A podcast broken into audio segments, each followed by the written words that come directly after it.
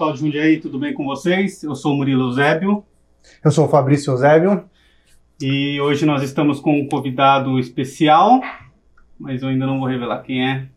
Primeiro eu quero agradecer aos nossos patrocinadores, a EC Pinturas, que se você precisar de manutenção residencial, pinturas eh, residenciais e comerciais, entre no site www.ecpinturas.com.br.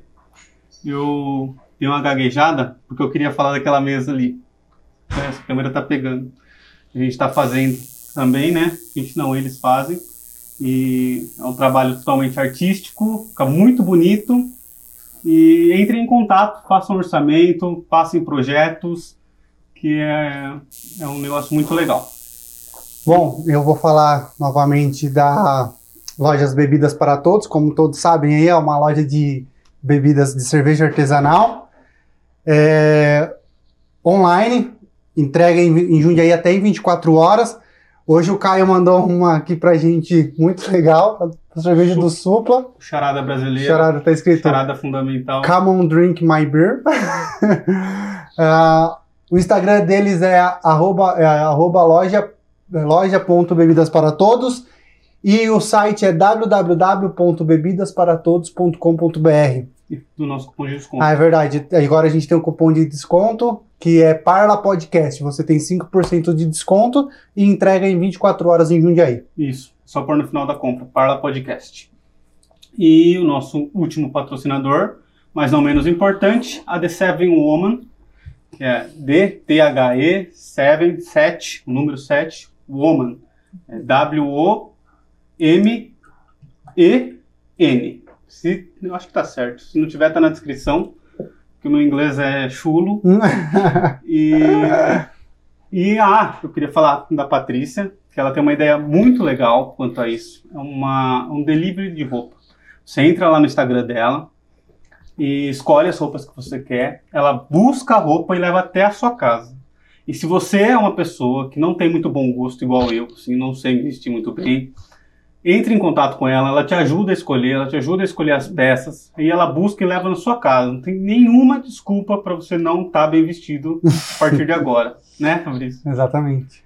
E agora, eu quero apresentar o nosso convidado, é um candidato à prefeitura da cidade, do PDT, é o Ale Nicola. Por favor, Ale. Boa noite, Murilo. Boa noite, Fabrício. Boa noite. Boa noite aos ouvintes e aqueles que estão acompanhando esse programa. Sou Alexandre Nicola, jundiaiense, tenho 47 anos de idade e sou casado. Isso aí, Ale. É, primeiro, a gente sempre começa aqui perguntando como você veio para Jundiaí? Você já nasceu aqui? Você era de outro lugar veio para cá? Como foi sua trajetória até Jundiaí? Então, sou nascido em Jundiaí, tenho 47 anos de idade, morei na colônia, no Jardim Guanabara, que fica próximo ao Retiro, ali, região da Grande Retiro. Voltei para a colônia, me casei, morei na Vila Arens, e aí nós nos mudamos agora, eu moro aqui pertinho no Jardim Esplanada. É um lugar bom ali, né? É ótimo, excelente. E você estudou tudo aqui? Sim. Você fez é, faculdade aqui? A faculdade eu fiz, eu sou formado em Sociologia e Política, eu oh, fiz faculdade legal. em São Paulo, na Escola de Sociologia e Política, que, que é o primeiro curso do Brasil e ainda é referência até hoje. É de 1930, Nossa. não, 33, e é referência para a sociologia no Brasil até hoje. E o que, que faz alguém que é formado em sociologia? Ah, muito bem. É, na verdade, são ciências sociais, né? São, tem três, três disciplinas que eles chamam de mestres, né? Antropologia, que eu não me especializei nela, mas estudei quatro anos. Tudo isso é dentro da... da... Dentro de ciências sociais. É isso, eu, eu gosto muito da sociologia, que é um, uma das áreas, e da ciência política. E até por isso eu sou candidato a prefeito, mas acho que isso, no decorrer da conversa, a gente, é. a gente aprofunda.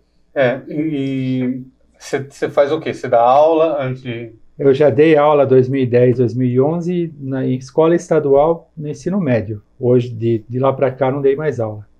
Mas eu sou consultor e já fui assessor de, de parlamentares, hum. deputados, vereadores. A tudo aqui da cidade? Não, não. De outras cidades? sim, também de, Jundiaí e de outras cidades. Hum, eu sou, hoje eu sou mais consultor, né? Trabalho com planejamento estratégico, análise de conjuntura. Análise de conjuntura é estudar o que está acontecendo na sociedade. Né? Difícil de fazer. É. Sim. É, eu nunca nem tinha ouvido falar disso. pois é. Mas, Pois é. E aí, como Sim. que é esse trabalho? Você faz aqui na cidade, você, você estuda a cidade? Como funciona? Ah, então, nós, ah, nós estudamos os agentes sociais, que são eh, as pessoas importantes, as empresas importantes, as entidades, eh, tudo, tudo que influencia a vida do homem. Eu vou te dar um exemplo. Vou pegar aí a IBM. Hum. IBM é uma multinacional norte-americana. Uhum. Na década de 70, a IBM determinou, eu não vou detalhar, mas ela determinou o ritmo, determinou ações no mundo todo que beneficiavam a própria empresa. Tal poder que aquela empresa tinha. E hoje em dia isso existe muito. É, Nós, a gente, a gente fica sem, sem saber direito, mas isso acontece muito no mundo. É, empresas, corporações, países que é, é, dão um rumo para as coisas. Entendi. a análise de conjuntura, eu tento achar esses atores sociais e tento ver para onde a gente vai. Você, você tenta fazer uma previsão, você Exato. acha essas pessoas que, Exato, que é. movem as peças e tenta adivinhar É. o que elas vão fazer É, não, não dá para fazer uma previsão, mas algumas coisas a gente consegue prever. Por exemplo, para mim estava óbvio em novembro do ano passado que haveria uma pandemia do coronavírus e de que o coronavírus ia causar muitos estragos pelo mundo. Muita por- quarentena, isso em novembro. É, Isso em novembro eu já sabia. Para mim já estava claro que o coronavírus ia interferir demais no mundo, nas economias, que haveriam quarentenas e que a humanidade não ia saber lidar com aquilo. Porque em novembro já tinha o coronavírus Já, na China, sim, né? exato. Tá. É, eu digo assim, a humanidade não, não, não ia conseguir lidar, mas isso é uma meia verdade, porque os países da Ásia, principalmente China, Taiwan, Coreia do Sul, Japão, Vietnã, Malásia, esses países lidaram bem. Por quê? Porque já tiveram outras pandemias e epidemias. Lá é, é normal você ficar gripado e usar máscara. É, Você espirrou, usa A máscara. turma atribuiu muito a, a- as, as ações da China por ser uma ditadura lá, né? Uhum. Mas agora que você falou, tem um monte de, outro país, de outros países lá. Sim. Não, a a China, por exemplo, é, fechar o Wuhan, não, me lembro quantos milhões de pessoas, acho que 29 milhões na região toda ficaram confinadas. A China consegue isso justamente pelo tipo de governo, que nós chamamos de ditadura. De Uhum. fato é. E, Ah, mas esses outros países? e, e conter. Então, é interessante, Coreia do Sul, Vietnã, por exemplo, um pouco o Japão, eles deixaram a economia livre, deixaram com que tudo aconteça. Só que todos sabem do distanciamento, do uso do álcool gel, de, se todos os procedi- beijinho, né? de todos os procedimentos. Para eles é comum, porque eles já têm isso na história. Virão novas pandemias, isso aí já, já li vários estudiosos do Uhum. assunto dizendo isso, e pa- pandemias mundiais, por conta da, daquilo que nós fazemos com o meio ambiente, principalmente, né? a, Uhum. gente, a gente mexe demais com a biodiversidade, então virão outras. E aí nós já aprendemos com essa, acho que nas outras nós vamos bem. Mas a gente apanhou bastante. Eu li, um, é, eu, eu, eu li um estudo que falava que o coronavírus ele é mapeado há alguns anos já, né? Sim. Que, Sim, que já se fato. conhecia, mas Sim. ele não era um vírus. E, e nesse estudo que eu li, fala que existem vários, bi- vários eh, tipos de, de vírus que já são mapeados, que se encontram só em animais e ainda ele não tem capacidade de pular em humanos. Só que eles não conseguem ter certeza se vai pular ou não. Claro. E aí, tipo, por isso que eles. Sim. Pandemia. E também vi uma reportagem do Bill Gates em 2010. O Bill Gates falou que a próxima crise mundial ia ser uma pandemia. E Sim. não crise Sim. é, financeira ou guerra, nada. Ia ser uma pandemia. Sim, Em 2010 ele falou isso. de fato. É isso mesmo. Você já que é um dos caras que mais investe hoje. né, todo- Claro. Ele tem até, tem até um nome, que é ele aquele. O, Wayne Borner, que é um dos maiores investidores do mundo, que eles têm isso, que eles têm uma, uma filosofia de vida de viver com pouco no final da vida, né? De Uhum. quase toda a herança dele ser para essas causas e tal. E o Bill Gates investe bilhões e bilhões, vacina, um monte Sim. de coisa. de fato. É você começou a falar desses agentes que, que determinam, né? Uhum. E eu, eu comecei a pensar aqui no Facebook, que eu acho que hoje é o principal agente de manobra social. É se um dos, é um dos. Eu tava vendo que eles, só de colocarem um botão de eu votei, né, no caso dos Estados Unidos, que você não é obrigado a votar, Sim. e eu votei, aumentou, assim, muita porcentagem das pessoas que foram votar. Justamente para você poder apertar o botão e falar que votou. E aí o, o- cara tava falando assim, e o Facebook sabe em quem você vai votar, porque, Sim. né, se você... Ele tem um algoritmo né, É, sim. então, e ele ali. só reforça o seu pensamento. É. Então o cara tava falando, se o Facebook decide colocar esse botão só para as pessoas de direita, por exemplo, ele define a eleição, Sim, você entendeu? De se fato. ele decide, decide colocar só para as pessoas que votam mais à esquerda, Sim. ele define a eleição para outro lado. também. Então você está preso. É, quando eu falo dos agentes que interferem na vida das pessoas, sem, sem a- quando eu falo as pessoas, somos todos nós. Uhum. Sem a gente perceber, é, são de, de todos os setores aí da economia. Setor bancário, é, indústria pesada, qualquer setor que você imagina, sim, eles interferem na, Se um Na- banco na os vida- juros, por exemplo, menos empresas abrem no país. eles interferem na vida das pessoas e interferem diretamente. Porque tem, tem empresas que são muito poderosas, né? Muito mais do que a gente Sim. imagina, né? Porque a Sim. tendência é sempre para um grupo só, né? A gente começa a ver, né? Você pega uma empresa, você vê, ela começa a comprar, comprar, a hora que você vê, ela se tornou um grupo, e aí se, o maior concorrente dela é dela, Sim. ela mantém no mercado, você acha que você está comprando, ah, pegar um caso da Ambev, Brahma, Skol, tudo, tipo, não existe Uhum. concorrência para essas empresas, pelo menos no. Brasil. Sim. E aí, cara, como, se, como você fala que um cara desse não dita um mercado de bebidas? O cara dita o mercado de bebidas. Sim, de fato. Impressionante isso. Em, em todos os ramos da economia, você tem poucas empresas que, que dominam. No setor de alimentação, por exemplo, é Philip Morris, que fabrica cigarro, mas hoje em dia nem é o maior negócio da Philip Morris, né? Nestlé, ah, e você tem poucas. Não, as brasileiras são pequenas ainda, né? As, as brasileiras são JBS, Marfrig, que essa altura pode até, pode até já ter sido comprada também pela JBS, enfim.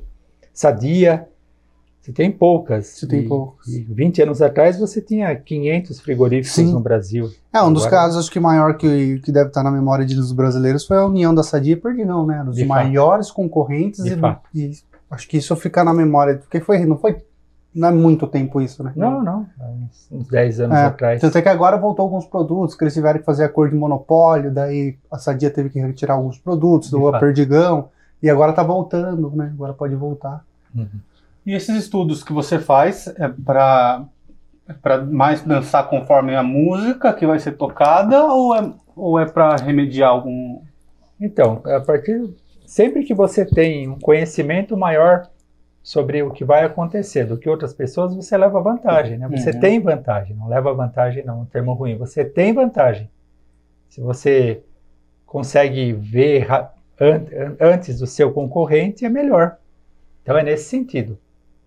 Saber o que vai acontecer. E são empresas privadas que te contratam, assim, quero, Sim, dizer privadas, assim, é, grandes corporações que procuram essa consultoria, ou é mais área pública que procura São empresas privadas. empresas privadas? Sim, de fato. Não posso falar nomes aqui Não, não, não, questão de claro. contrato também, Claro, mas empresas privadas, de fato. interessante, interessante.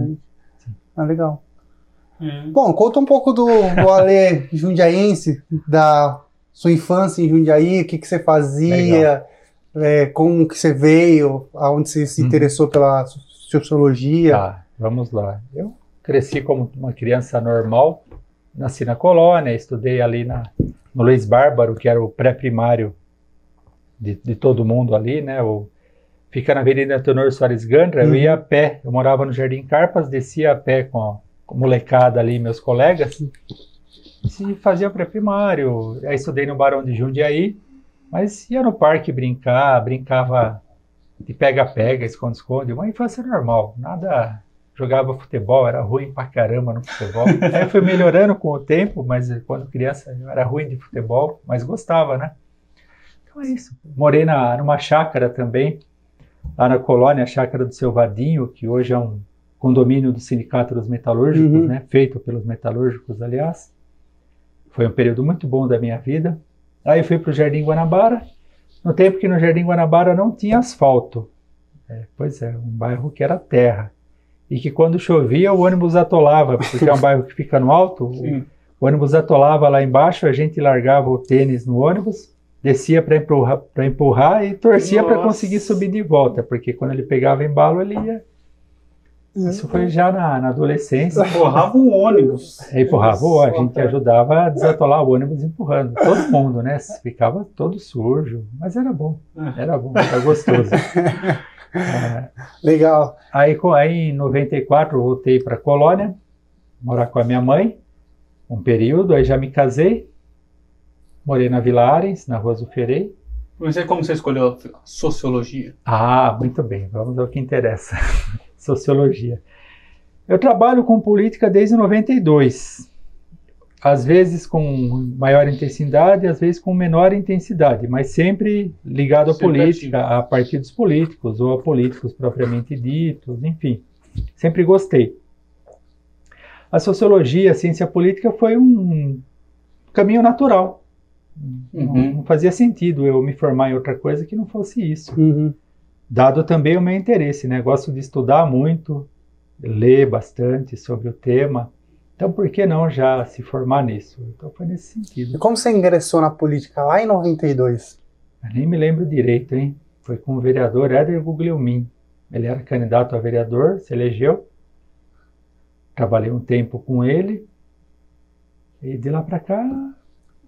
Porque você, você, era, você era um bem jovem em 92, é, né? Em 92 eu tinha 19 anos. 19 anos. Sim. E aí você se envolveu com a política ali com sim. 19 anos. É, e... Sim.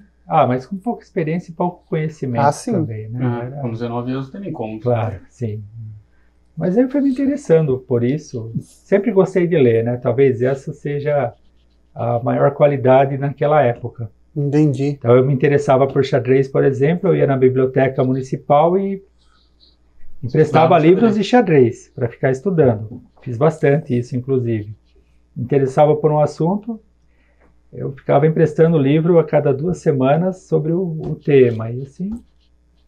E na política não foi diferente. Também emprestei muito livro da biblioteca para estudar o tema. E você estava falando, essa é a primeira vez que você é candidato? Essa é a primeira vez. E por que, que você demorou tanto assim para decidir ser candidato? Então, eu. Dá licença? Toda. À vontade. Eu sempre fui dos bastidores. Uhum assessor, coordenador, consultor, enfim, já disputei muita eleição como alguém que, que, que está ali na, nos, nos bastidores mesmo, né? Ajudando o candidato. A conjuntura dessa eleição me levou a, a ser candidato a prefeito. Eu estava trabalhando o plano de governo do PDT desde meados de maio estudando Jundiaí, projetos. Era um enfim, plano de governo do PDT do, para Jundiaí. Do PDT para Jundiaí, tá. isso. Aí eu recebi o convite do nosso presidente do partido, Gerson Sartori, e gostei, não tem como dizer não. Faz todo sentido, na uhum. verdade. Porque toda a minha carreira, toda a minha vida e todo o estudo também para um plano de governo fazia sentido que eu fosse Sim. o candidato. Entendi. Então, aceitei. E aí você tem que só trocar o papel, né? Porque quando você está nos bastidores, você não se preocupa com o seu discurso ou com as suas coisas, né? Você está sempre olhando para o candidato. Agora é o inverso, né? Agora uhum. eu sou o, o, personagem principal do partido. Uhum. E você acha mais fácil ser qual? Eu acho mais fácil ser assessor. Assessor? não, mas eu, eu digo por quê? Porque, assim, é, é o cuidado que a gente tem tem que tomar, porque você está levando uma bandeira, ideias de um coletivo e, no meu caso, uma chapa de vereadores também. Né? Então, uhum. é, o, é, o, cuidado em, em, saber dosar as coisas, em saber colocar claramente. Quantos vereadores? É, uma, é grande responsabilidade, porque quando eu era coordenador, assessor, eu só cobrava, eu uhum. só pedia, eu só dava o, o rumo. Ah, vamos por aqui, vamos por ali. Agora não. Agora eu sou o personagem principal. Agora você está no. E a responsabilidade trincheira. é maior. É, isso é mesmo. É maior. Até você tá pondo o seu rosto, né? Tá Sim, é diferente. Sim, de fato. E quando eu ia perguntar quantos vereadores o PDT lançou? O PDT está com 10 candidatos a vereador. 10 candidatos. Sim. Comparado, não são poucos candidatos, né? O PDT é um partido grande. Então, o, o PDT no estado de São Paulo, ele passou por um período difícil, uns 10, 12 anos aí, por má administração de de presidentes anteriores, uh, não vou citar nomes, mas é só pesquisar no Google também que dá para descobrir, né? E aí de uns seis anos para cá, cinco anos, aí o, as, as pessoas do partido perceberam isso, pessoas ligadas ao partido, né? Aqueles que a gente fala que, que são de fato, que acreditam na, nas ideias do PDT. Tomaram o partido para si, tiraram esses que só pensavam na, na, própria carreira política, e aí o partido foi deslanchando. Mas vários diretórios encontraram o, o, as contas irregulares do diretório municipal, enfim. É, aconteceu com Jundiaí isso também. Então o PDT, digamos que ele está decolando. Uhum. 2018, o PDT no estado de São Paulo foi relativamente bem, elegendo deputados federal, estadual, teve uma boa votação no estado. Essa eleição é uma decolagem, acho que 2022 nós vamos bem.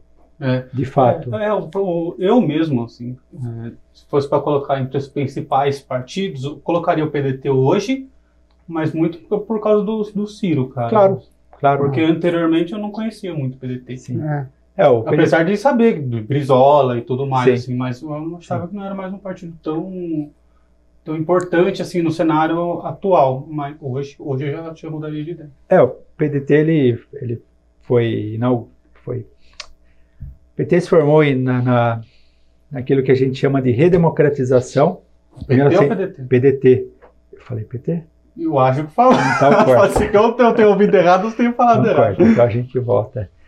O PDT, PDT se formou na redemocratização em 1980 a 1981, quando Leonardo Brizola e outros exilados voltaram ao Brasil, uhum. fundaram esse partido, como fundaram na época o MDB, que, que, que era na verdade é, ainda um partido que já vinha na ditadura, né? Era PMDB e Arena, né? Esses continuaram Aí foram inaugurados o PDT, o PTB e o PT. Isso mesmo, eram cinco partidos naquela época. Então o PDT é um desses, já com mais de, de 40, quase 40 anos de, de fundação uhum. nesse período. É um partido que tem muita história também. Tem, tem. É... E para Jundiaí, falar de propostas, quais seriam as suas principais propostas para Jundiaí hoje, se você fosse eleito? Muito bem, eu entendo que o prefeito tem que pensar em, em todos, sim, em todas as sim. pessoas e em todas as pastas. Mas eu tenho comigo que tem duas ações que vão dar um impulso à cidade, vão gerar bastante emprego e renda. Eu vou, eu vou me aproveitar e vou, já vou falar das duas. Com vontade. Que é tornar Jundiaí uma cidade turística, mas de fato, uma cidade que todo mundo veja daqui 5, 10 anos, lá eu posso fazer turismo e eu vou visitar. Que passa por duas ações principais. É, Jundiaí tem rotas turísticas, a rota do Terra Nova, rota do Caxambu, enfim. Só que você vai lá, você vê uma placa rota turística e só. Não tem nenhuma ação direta do poder público para que aquele lugar se torne bonito. Não tem um portal, não tem árvores plantadas de maneira é, racional, é, não tem, o poder público não conversa com a população de lá para os convencer, para convencer eles de que a rota turística é boa. Então eu quero fazer isso. Criar, eu vou chamar de corredores turísticos porque é um termo que eu prefiro, mas é rota, corredor, tanto faz. Ah. Então, criar o corredor turístico da Serra do Japi. Basicamente é Terra Nova e Santa Clara. Nesse corredor, o que eu vou fazer? Eu vou me aproveitar do potencial turístico que a Serra do Japi tem, sabendo da preservação, é óbvio, e tem que preservar mesmo. de cachoeira lá, acho que está tudo fechado hoje, né? Tá, tá tudo fechado, de fato. Tem dois hotéis na Serra do Japi, ah, é? que a qualquer momento podem falir, inclusive. Enfim, nós podemos nos aproveitar disso. Então, criar esses corredores turísticos, colocar portal na entrada do Santa Clara, na entrada do Terra Nova, é, adotar uma, um, uma árvore, sei lá, o maracá, por exemplo, maracá da serra, e plantar maracá da serra em todo o corredor para que fique identificado como corredor turístico com Maracá da Serra. Plantar flor, conversar com a população pra, é, a respeito de preservação, de limpeza, mas não só pedir para que eles façam isso, também levar essa limpeza. Ontem eu fui andar de bicicleta, eu subi a estrada do Terra Nova, muita sujeira na, na, do, na, dos dois lados. E é um, uma rota turística. Então esse, não pode ter esse descuido, esse descaso. Então é de verdade criar as rotas turísticas valorizar os comerciantes da região, de preferência, é, se for o caso, dá incentivo a eles para que eles melhorem o seu negócio, deixe tudo mais bonito.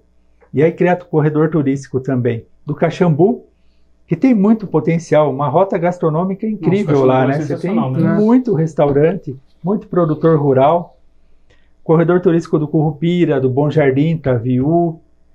E- Isso é parte do processo, do, do projeto.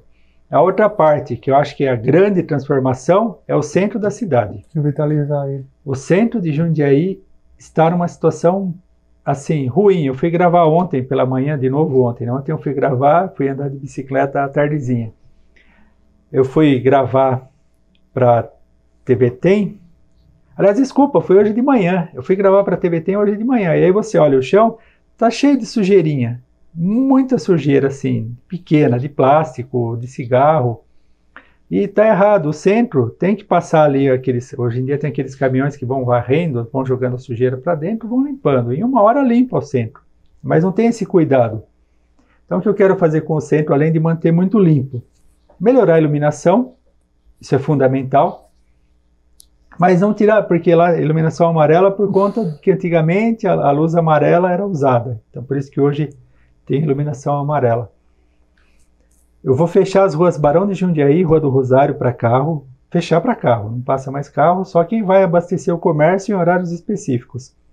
E a partir da Praça do Fórum, que é a Praça Tiburcio Estevam de Siqueira, até a Praça Rui Barbosa, eu vou colocar um circuito de bonde. Porque Hum. você vai falar, poxa, as pessoas não estacionam lá, como elas vão se locomover? Com bonde. E esse bonde vai ser um atrativo turístico.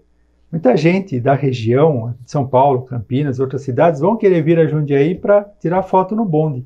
E aí vão gastar em Jundiaí. Ah, o me centro vira interessa uma espécie isso. de shopping céu aberto. Eu diria que sim, Você só anda de a pé ali, sim. né? Porque o nosso Sim. centro é pre- precário. Nossa, E se, mesmo, né? e se você pode ir da Praça Rui Barbosa até a, a Praça do Fórum, hum, sei lá, cinco minutos de bonde. Bonde gratuito. Tem que ser Ah, gratuito é. também. Bonde não é caro, é barato e vale a pena. Aí não é uma questão de custo, acho que é investimento. É investir na cidade. Não, eu tenho esse pensamento também, eu acho bem interessante. Eu acho que o nosso centro ele tinha um grande potencial e ele é Antigamente, morto ali, né? antigamente o centro era, era a referência da cidade. Né? Hoje a referência, infelizmente, são os jovens, os jovens, são os shoppings. É que eu falo shopping, você pensa em jovem, né? Jovens frequentam muito shopping. São os shoppings Pensamento acelerado. isso aí. É. Exato, é isso mesmo. A, referência são os shoppings. E por que não? É, não criar uma alternativa, mas eu penso alternativa turística mesmo. Aí atrás da, da catedral e na frente, criar ali um circuito gastronômico. Então, incentivar também que restaurantes se instalem ali para ter vida noturna. É, isso que eu... É, isso que eu ia falar, hum, é, não seria interessante. É que de, É, De vai repente, uma, depender chu- uma choperia pinguim ali, né? Oh, Quem ia ser sabe? bom, hein? Quem sabe? Né? Sabe que em Ribeirão Preto, é, que tem a choperia lá, o centro, é, aonde fica a choperia Sim. Pinguim, é maravilhoso aquele Sim. lugar. Sim, de fato. Você nunca foi lá, Eu nunca mas fui. Praça é, 15 de novembro. Conheço ali. é, ele, ele fica do lado do teatro da cidade Sim. e ele tem uma construção muito parecida Sim. com o teatro, aquelas construção bem antigona. De fato. Muito E lindo, é preservado, muito né? lindo. E preservado. Cara, e assim, ó, vou ser bem sincero, um chopp de, de acho que 220 ml lá, acho que é 11 reais. Cara, e é lotado. Lotado, lotado. Lotado.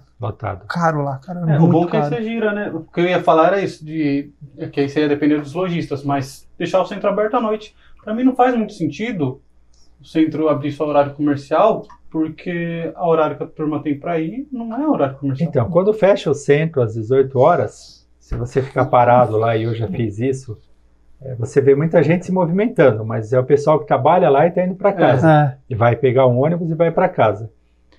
Dá 7 horas, o centro está morto. tá morto. E nós Só tem temos. um negócio lá de, de chopp lá, né? Como, Ah, tem um, tem um só, que não como que é o lembro nome? Fica em frente à Ciranda Brinquedos? Não é? É, lá embaixo. Lá embaixo. Que é o único lugar que os Não. caras servem umas torrones de chopp lá. Não. Eu não vou lembrar. Não, Não. vou lembrar o nome. Não, não me lembro também. Mas então é isso, é, é- é deixar o centro da cidade muito bonito pensando em turismo. No largo, no calçadão São José ali, que é aquela descida até a. Não sei se vocês conhecem o calçadão São José. Tá, você está do lado da matriz, tem uma descida ali que é, não, não passa carro também. É. aí, aí você vai sair na rua JJ Ela não é Rodrigues. nem asfaltada ali. É, ali é Perto da galeria. aqueles, aqueles tijolos. Isso, exato, perto Ah, da, sim, da, né? da galeria, exato. E lá você pode fazer, por exemplo, também um corredor gastronômico, só que aí você tem um tema. Você pode colocar guarda-chuvas ali, até por ser descida, para ficar bonito para tirar foto. Sim. Percebe? Dá para fazer muita coisa. E não vai muito dinheiro nisso, nisso aí Não, que você tá falando, não, não. assim, vai, o não vai bonde mesmo. talvez vá, mas assim, Não. aqui eu penso pra, como você falou, acho que é um investimento. É investimento, Tá, exato. mas assim, tem coisas, eu falo, Jundiaí já tem muita coisa que é só usar também, né? Sim, sim, claro. Todos a gente fala. E, e- e aí a ideia é criar uma bolsão de porque eu vou não vai vão ser interrompidas as vagas de estacionamento nesse circuito. Então é criar um bolsão de estacionamento lá na Praça São Bento de um lado, onde fica o Largo São Bento ali, é uma praça que está, embora ela tenha sido reformada, ela está abandonada. Então criar um grande bolsão de estacionamento ali e do outro lado esse, eu já conversei com engenheiros, é possível fazer, tá? Se você desce a rua Vigário JJ Rodrigues, não sei se vocês localizaram aí, desce a JJ, vira à direita para ir até Aldir Campos Sais. Ah, aqui pertinho, Aldir Campos Sais, ali do Mercadão. Ah, tá. Tem um barranco ali, para baixo da Câmara Municipal, do Politeama. Sim. É cavar aquele barranco até a Praça Rui Barbosa e fazer um grande estacionamento subterrâneo lá. Pô, ia ser legal. Pois é. Ali, pra, É pra viável, passar o é Gandra viável. ali, né? Isso, por baixo do Gandra, até a Praça Rui Barbosa, que é onde fica uma loja da Maravilha Azular ali na esquina. Nossa, ia ser um estacionamento gigantesco. Gigante, gigante. Sim, ali dá para estacionar bicicleta, dá para colocar banheiro público. Banheiro público é um problema do centro de Jundiaí. É É, verdade. você tem que Sim. pedir pro comerciante deixar usar o banheiro Sim, dele. exato. E aí você coloca lá a escada rolante e elevador para as pessoas deixarem o carro lá, sobe. Aí se ela quer ir do outro lado da cidade, sobe no bonde e vai. Mas estacionamento gratuito também. Não, É, não, esse- esses não, não, não podem ser gratuitos. Não Até tem porque como. o custo dessa obra acho que é. Agora a gente tem que pensar uma coisa. A pessoa vai num shopping em Jundiaí, ela gasta, eu não, nem me lembro porque faz tempo que eu não vou, oito Ficou, reais. É, oito, oito ou nove reais deve estar. E ela fica com o carro Com ali. o carro o dia inteiro. Exato. Então é um tipo de estacionamento com uma cobrança parecida ou até mais barata que isso. É por aí. não- É, é o Claro. que eu penso que eu acho justo daí, né? Sim. Porque eu não não- acho um problema no centro, de verdade mesmo. Eu prefiro ir no centro, eu vou de Uber ou eu subo a pé, pelo Sim. fato de que se eu pegar meu carro eu tenho que pagar estacionamento. Sim, Porque na rua que é barato lá, por mais que tenha a zona azul, é barato, mas você não acha? sim. Você nunca tem moeda Você-? Agora tem o aplicativo, É, né? agora Ah, tem tem aplicativo. aplicativo. Ah, e aí você acaba pondo no estacionamento, você não gasta menos. Tipo, Uhum. pô, uma, uma vez eu precisei, eu fiquei com uma raiva, cara. O cara, o cara dono, o, o funcionário do estacionamento ficou até com dó. Eu parei, eu fiquei dois minutos, porque eu precisava pegar um negócio, não achei vaga, era urgente. Eu entrei no estacionamento do cara, Uhum. fui, peguei o negócio, deu dois minutos. O cara olhou e falou: Cara, tem que cobrar. É. Dois minutos, seis reais. É isso aí. Que é equivalente a meia hora, né? Ah, De fato. E aí, tipo, seis reais, passou meia hora, vai. Geralmente eu saio de lá, porque quando eu fico lá no centro é 12 reais, 11 É, reais. É, É isso difícil, é difícil. E você entra nessas vagas aí, geralmente é pra- de funcionário, né? Essas vagas de Zona Azul. Que o cara chega lá cedinho, porque eu já trabalhei Sim. no centro. Sim. Os caras vêm- vão mais cedo pra parar em Sim. Zona Azul. E o cara paga o Zona Azul o dia inteiro? Então, normalmente Cara, ele para perto da loja né? e aí fica sempre de olho. Fica para sempre saber. de olho. Porque o cara não vai enfiar no estacionamento. Sim. É e às porque- vezes, às vezes ele passa o dia sem precisar colocar o, Ah. o, ticket. o ticket, exato. Porque o, o ticket foi um pedido dos comerciantes, né? eu não Pra conheço essa a história. rotação da, Não dos carros e tal. Bom, eu já ouvi essa história, não, não sei se Uhum. procede, tá? Mas É possível. eu acredito possível, que tenha né? sido mesmo o pedido dos comerciantes para ter rotatividade de pessoas ali. Uhum. Mas não sei não se foi um tiro no pé isso. É, mas enfim, vai mudar. Vai mudar. Sim, com certeza. Cara, eu é- acredito que isso vai trazer muito turista para a cidade. Ah, tem mais uma. Eu quero abrir o estudo para instalação de teleféricos na cidade também. Pô, que legal. Uma primeira ideia de teleférico é, da igreja, a paróquia Nossa Senhora da Conceição da Vila Arens. Lá, é- lá você desce, aí depois você tem esse mesmo lugar aí do estacionamento. Você tem uma subida lá em cima que é o onde fica o Colégio Gandra ou a Câmara Municipal. Então, o estudo de um teleférico pra, que faça esse trajeto e de mais três trajetos para as outras regiões da cidade. Mas isso é só com estudo que dá para saber se é viável ou não. Mas a ideia é ter é um bem legal, teleférico é. também para turismo. É, é É, mas faz sentido o que você tá falando, Faz, cara. faz. Você tá falando, eu tô pensando aqui junto com você. Cara, seria muito legal se tivesse um centro turístico Sim. mesmo, né, cara? Funcional. Você use à noite.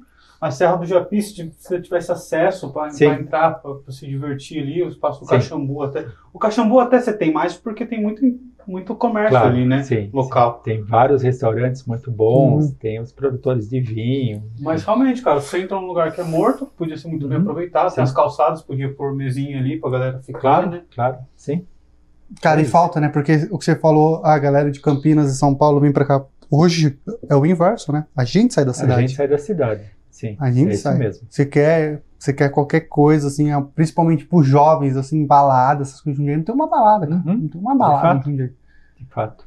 Entendeu? Tipo. É, isso aí é meio triste na realidade, né? Porque, cara, não é uma cidade pequena. Não, Não é uma cidade pequena. 400, mais de 420 mil habitantes. Ah. Se eu não me engano, 423 mil habitantes. É, Pro jovem, pro jovem, o, o, o divertimento pro jovem aqui é só barzinho, Sim, É. Fecha às 11. que fecha às 11. claro. É o circuito 9 de julho, né? É. Hoje, hoje é 9 de julho e adjacentes ali. Porque no centro ali, como o centro é, é pouquíssimo residencial, dá pra você fazer uns barzinhos que fica duas, três, quatro horas da manhã lá. É, tem prédio, tem prédio residencial ali, né? Tem, vai- tem muita gente que mora no centro. É. Muita gente. Difícil, E- né? É. Claro. E aí tem que pensar na segurança também. Então, é ampliar o monitoramento por câmeras de vigilância na cidade inteira. Só que não necessariamente ela- essa câmera vai ser cu- cuidada por agentes ali, por pessoas. Ela pode ser cuidada por inteligência artificial, Ah, tem um monte. sabe? Dá para espalhar. Ah, fala. Assim, tudo, tudo vai para um sistema de, É. de, de tem câmera hoje de reconhecimento que, que facial, reconhece facial, tudo. que você pode definir perfil pra te avisar. Sim, Tem um monte de coisa. sim. Perímetro, então a câmera você não põe nada, mas a câmera você fala que, ó, se a pessoa entrar aqui, toca um alarme. É isso. Tipo, a câmera não tem Sim. nada. O cara entra nessa, Sim. nessa aqui e o alarme Sim, soa. é isso mesmo. Então você consegue fazer isso, tipo, tem vários Isso, já existe. Em alguns lugares de Jundiaí, você passa com o seu carro, ele não é multado, claro, mas o, o sistema já sabe que você passou, Passou por ali. ali, é. E ele até traça uma rota de onde você foi. Então é isso, é ampliar muito isso para fazer um, um sistema de segurança mais preventivo. Também saber espalhar pela cidade, espalhar, o que eu falo é em conjunto, polícia militar e guarda municipal, para que eles não trombem. Não faz sentido. Uhum. É melhor que fiquem espalhados. Não precisam ficar parados, mas espalhados sim. E isso não precisa, ninguém precisa fazer. Você coloca no sistema ali, ele, ele, ele faz tudo sozinho. Ah, A teria inteligência- pra fazer tudo isso, Ale? A inteligência artificial não é um negócio tão caro hoje em dia, vale a pena, acho que é um excelente investimento. E Jundiaí tem a companhia de informática, né? A Sijum. é. E Jundiaí tem um anel de fibra ótica já que, Tem, que tem passa em também. centro. Talvez Sim. o custo disso não Tem. seja nem tão elevado assim. Não, a câmera em si não é um negócio caro, né? Não, na verdade, o que eu acho que vai ficar caro é fazer essa, esse estacionamento subterrâneo. Olha, no Rio de Janeiro eles fizeram na Ceilândia um bem mais complicado ali no, no centro da cidade, né? Numa praça que simplesmente o carro chega e faz isso aqui. O, o nosso, o nosso ele tem o barranco, né? Vai entrar no barranco. Esse não, eles cavaram no chão mesmo, com entrada e saída de carro. Esse na época custou 20 milhões de reais. Ah, Isso é foi em tanto 2000 e assim. pouco. Então, não, mas a tecnologia de lá para cá melhorou, barateou. O custo de uma obra dessa é mais barato e nosso tem isso, que por ele ser feito em um barranco já é outro tipo de obra. Você não tem que descer, Entendi. você vai reto. E tem um aclive também, lá ali no, onde fica a Câmara Municipal, tem um nível a rua, e eu sei que conforme vai indo para a Praça Rio Barbosa, vai subindo. É uma, uma subidinha pequena, mas ela existe, o que favorece. O que favorece a obra. Enfim, não tem contraindicação. Isso eu tenho É, certeza. mas Hoje, até- Pode falar. hoje podem até estar me chamando de louco, mas com certeza daqui quatro anos vão estar chamando de gênio. Porque Eu vai mudar. acho- eu vai mudar que tudo. é- não, não é estou nem dizendo louco. que Mas você, é- mas é eu que já ouvi assim, isso. É que a primeira, a primeira vez. é, Você é a primeira pessoa que eu tô ouvindo falar de uma coisa diferente do que a gente já tem. assim. É, mas é essa a ideia, porque chegar lá para fazer a mesma coisa, é, esse filme eu já venho vendo há um bom tempo em Jundiaí, Ah, sabe? 30 e essa, quantos anos? essa imobilidade, essa falta de imaginação é, ruim. Essa ausência do poder público na cidade, né? Parece que o poder público ele é ausente da Eu cidade. não diria nem ausência, eu acho que o poder público em Jundiaí, ele tá. Eles têm- parece que eles têm medo, falta de coragem. Falta de coragem. Eu, teve uma revitalização do centro, que foi trocar o piso que tinha, E colocar uns aterrar a fiação, nada, nada espetacular. Nada espetacular, não é isso. Eu quero mais, eu quero transformar. E o setor de turismo é, um, é, é do século XXI. É um dos melhores ramos de, de, de negócio e um dos que mais crescem. Turismo. Então, por que não trazer o turismo para Jundiaí? Não. É, ontem, né, a gente conversou com um professor aqui, ele falou que ele era de São Paulo e ele vinha pra cá pra turistar em Jundiaí mesmo. Sim, sim, tem muito disso. Eu não sabia que as galera vinha pra pra mim não tem vem. nada assim em Jundiaí. E a gente tem coisas de referência em Jundiaí também, já que a gente podia valorizar. Claro, é essa É. a ideia também. Mas, sobretudo, fazer tudo muito bonito para que as pessoas se interessem pela cidade. E também vou usar parte do. Porque Jundiaí gasta muito dinheiro com propaganda, pegar parte desse dinheiro e investir em sites que, que, de turismo. Então, você quer viajar, você vai digitar lá para onde devo viajar, sei lá, você vai fazer uma busca. Eu quero que Jundiaí apareça nas buscas. Para isso, tem que colocar dinheiro. Uhum. Mas isso é investimento, de novo. Colocar em revistas de, de turismo também. Então, divulgar Jundiaí. Eu acho que quando você tem um gasto com um propósito assim, eu acho que vale muito a pena. Claro. Claro. você gastar só, né? Sim, de fato. Gastar. Não, você, ah, hoje em dia em Jundiaí, o- eles estão gastando dinheiro porque pintou a escola e chamou de escola inovadora. Pintou, colocou um portal É. azul na escola, escola inovadora. Mas o que mudou na escola? Nada. E eles gastam dinheiro para fazer, pra fazer propaganda disso. Assim, isso, isso é gasto. Isso é gasto. Isso não é investimento. Eu quero que isso tudo seja visto como investimento. E para isso tem que gastar bem. E outra, outro setor que é do século XXI e que Jundiaí está ficando para trás é o de tecnologia. Então, investir também em tecnologia. Só para vocês saberem, em 2013 foi criada a lei do Parque Tecnológico de Jundiaí. Nossa, eu ia comentar sobre isso. É um espaço de 215 mil metros quadrados, foi aprovada a lei. A Fundação Sintra Godinho doou um terreno de 215 mil metros quadrados, é gigante. Muito bem, foi feita a lei e a Fundação doou o terreno. E aquilo lá virou pasto. Hoje tem vacas pastando naquilo que deveria ser o Parque Tecnológico de Jundiaí. Acreditem se quiser. Eu lembro de uma conversa. Cara, eu assim. lembro, porque eu estudei tecnologia e eu lembro que quando aconteceu isso, é, os professores da faculdade ficaram tudo. Claro, Porque falou, cara, agora. claro. Aí parece, ah, eles estão conversando. Surgia vários boatos que tava conversando com a Google para fazer sede em Jundiaí. Sim, sim. Aí falava, cara, vamos estourar, vamos Sim, se é, formar, é, trabalhar então. aqui. É isso. Nunca vi nada. É, Então, mas isso tem sete anos. É, Então, qual é a ideia? É criar o parque te- tecnológico desde o cercamento, né? Porque você tem que cercar aquilo. Aí colocar ali sistema de.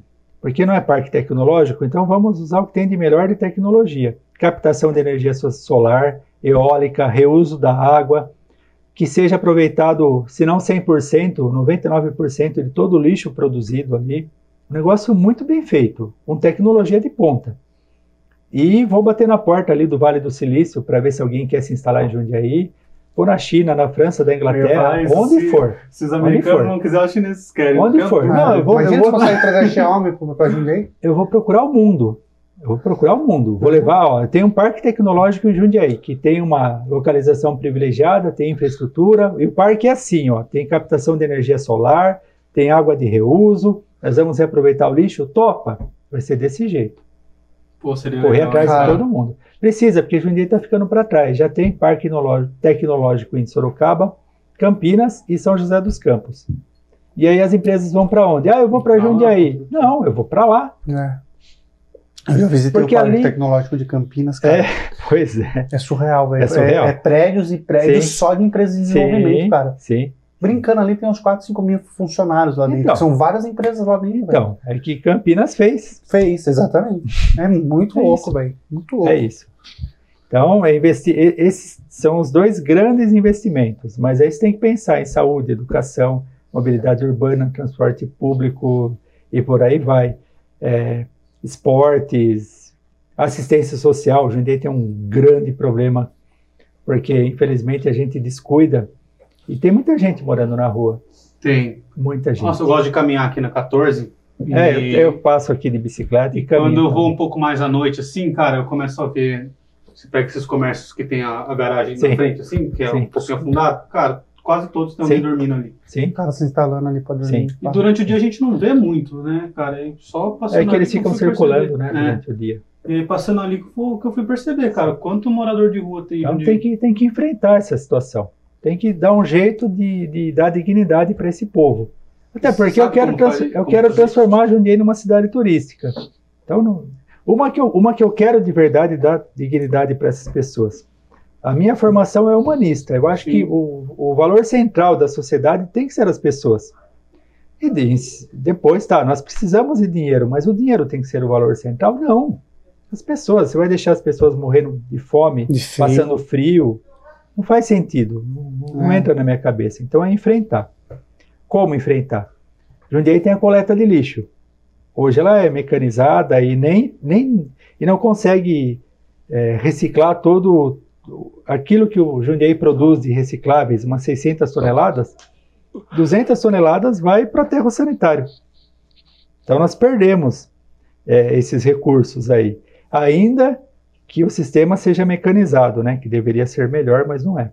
Então é levar os catadores, aqueles que topam ser catadores, levar eles para fazer isso. Tirar a mecanização, é dar um passo atrás, colocar as pessoas para fazerem esse trabalho. Mas você, você tá Jundiaí- dando emprego de catador para essas pessoas? Exato. O Jundiaí continua fazendo a coleta, até porque ficar circulando de carrinho também na mão é insano, é, Ah, é absurdo. É porque a maioria deles já trabalham com isso. né? Exato, sim. Então é tirar ele do carrinho e botar ele lá para fazer a triagem. Entendi, entendi seu pensamento. É isso. O Jundiaí faz a coleta e a destinação. Eles fazem a, a triagem e o dinheiro vai para eles. Existe um programa do governo do estado, não tem nome, mas está lá no site, que o governo do estado dá 350 reais por mês para pessoas nessas condições. Ela trabalha quatro dias da semana e um dia, obrigatoriamente, ela tem que fazer algum curso de profissionalização. Nossa, Então, nós legal. temos que oferecer o curso também. Jundiaí tem aquilo que chamam de au- auxílio emergencial de 150 reais. Até deu uma discussão um dia desses aí a respeito desse dinheiro. Quero dar também mais 150 reais para esse povo, mas isso não é gasto, isso é investimento, porque eu vou tirar o povo da rua. É o que é Isso, importante. isso dá também. mais sensação de segurança para as pessoas. Região da Ponte São João é crítica. Centro, Vila Arens. Ah, aqui. Você acabou de falar, eu caminho 14 aqui, eu ando de vejo muito. bicicleta, então. Percebe? A gente, nós temos que dar uma solução para isso. É, o que eu acho que é importante também é o tratamento psicológico, porque Claro. muitos deles vão, vão parar na rua por causa de traumas, Também. né? De ah, Também. traição de uma esposa, perder o emprego, coisas assim. É, são diversas ações. É o psicológico, o assistencial, precisa oferecer clínica de recuperação. Enfim, tem que dar um jeito, não, não dá mais. Não dá mais. Como a gente fala que Jundiaí é cidade do futuro com gente morando na rua. Ah, mas isso é um problema no Brasil. Tá, mas eu estou preocupado com a Cara, minha já cidade. tá aumentando. É demais, é demais, é muito. Ou É pode, muito. pode ser que eu não prestasse atenção, mas É eu, eu não lembro de ter Dizem também tanto. que com o Dória lá explodindo bomba lá na Cracolândia, os caras estão entrando no trem e Isso é parcial. deles. Isso é parcial, não é, não é toda a verdade da história. Não é toda Eu verdade, sei né? que tem isso também, mas não é toda a verdade da história. Não. Enfim, tem que enfrentar isso. E vai ser bom para a cidade. Ah, com certeza. Você vai estar gerando emprego e renda. Você está colocando dinheiro na, na mão das pessoas para que elas possam gastar. Isso é Isso é ótimo. importante, a economia gira. Poxa, mas que, você está falando em 500 reais por mês? Bom, quem sabe não seja mais. Pode ser mais. Até com a venda do, do material. Você imagina eles vendendo 600 toneladas de papelão, plástico, cobre e sei lá o que mais aí. Dá dinheiro, Então, né? é sim, eu quero que eles tenham esses recursos e com o passar do tempo a gente tira esse auxílio de 150 reais do município e 350 do governo do estado, porque efetivamente eles não precisam. Uhum. É essa a ideia também, não é deixar esse dinheiro a todo momento, né, a vida inteira. E aí criar outros tipos de cooperativas também, cooperativa de produção agrícola, sei lá, horta, enfim. O que tem que ter, de novo, é a coragem. Tem que enfrentar, tem que fazer. Sim, os problemas estão aí, né? Precisa tratar eles. Isso Esse, esse é um, esse é um tema que eu sei que ele existe, que é um- uma questão complicada, mas eu quero colocar assim as melhores pessoas para cuidarem disso e tem que dar muita atenção a isso também. Você já tem uma equipe selecionada? Não, Ninguém. Tem que montar. Ninguém. E eu vou te falar por quê. Eu conversei já com muita gente, mas a partir do momento que eu sou eleito, aí eu vou começar, embora eu tenha 30 dias, mas eu vou começar a pensar, sim, nos melhores nomes. Eu vou consultar muita gente. A primeira semana vai ser para isso, para procurar os melhores nomes. Gente que, sobretudo, é, adote as ideias. Uhum. Olha, nós precisamos solucionar a questão dos moradores de rua em Jundiaí. Você topa? Você consegue ser secretário? Olha, estou vendo que o seu currículo é muito bom, você tem experiência. Vamos lá? Entendi. Eu também não Então quero vai- colocar, não quero colocar qualquer um. Tá, então não vai ser igual na maioria. Assim, não, por vai- Os apadrinhamento não. secretários são quem ajudou na campanha. Não, por apadrinhamento, quem?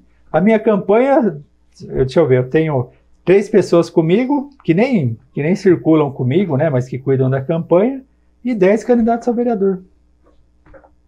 E eu não tenho compromisso com nenhum deles também, eu não amarrei nada com eles. Uhum. Enfim, eu estou bem livre para isso.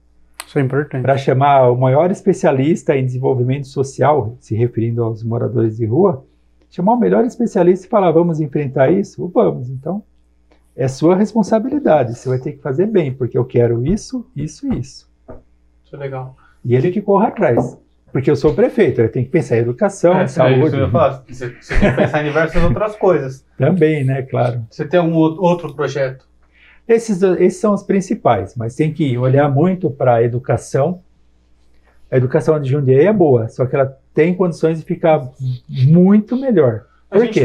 Porque os professores, só, só uma Não, licença, desculpa, Murilo, os, os professores, os profissionais de educação em Jundiaí são muito preparados, eles são muito bons. Eu acho que o que a prefeitura oferece para eles hoje está aquém da capacidade deles. Eles podem oferecer muito mais para os alunos, mas aí o poder público amarra eles. É, ele deu um exemplo ontem, né, do seu professor que levou É. cobra lá pra escola. Sim, eu tive um. A gente estava conversando com um professor ontem e a gente Foi falou que, né? que quando algumas às vezes o professor sai de fora da caixa, ele acaba sendo penalizado. Eu tive um professor que ele levava bicho e tal, uma vez ele levou uma cobra viva.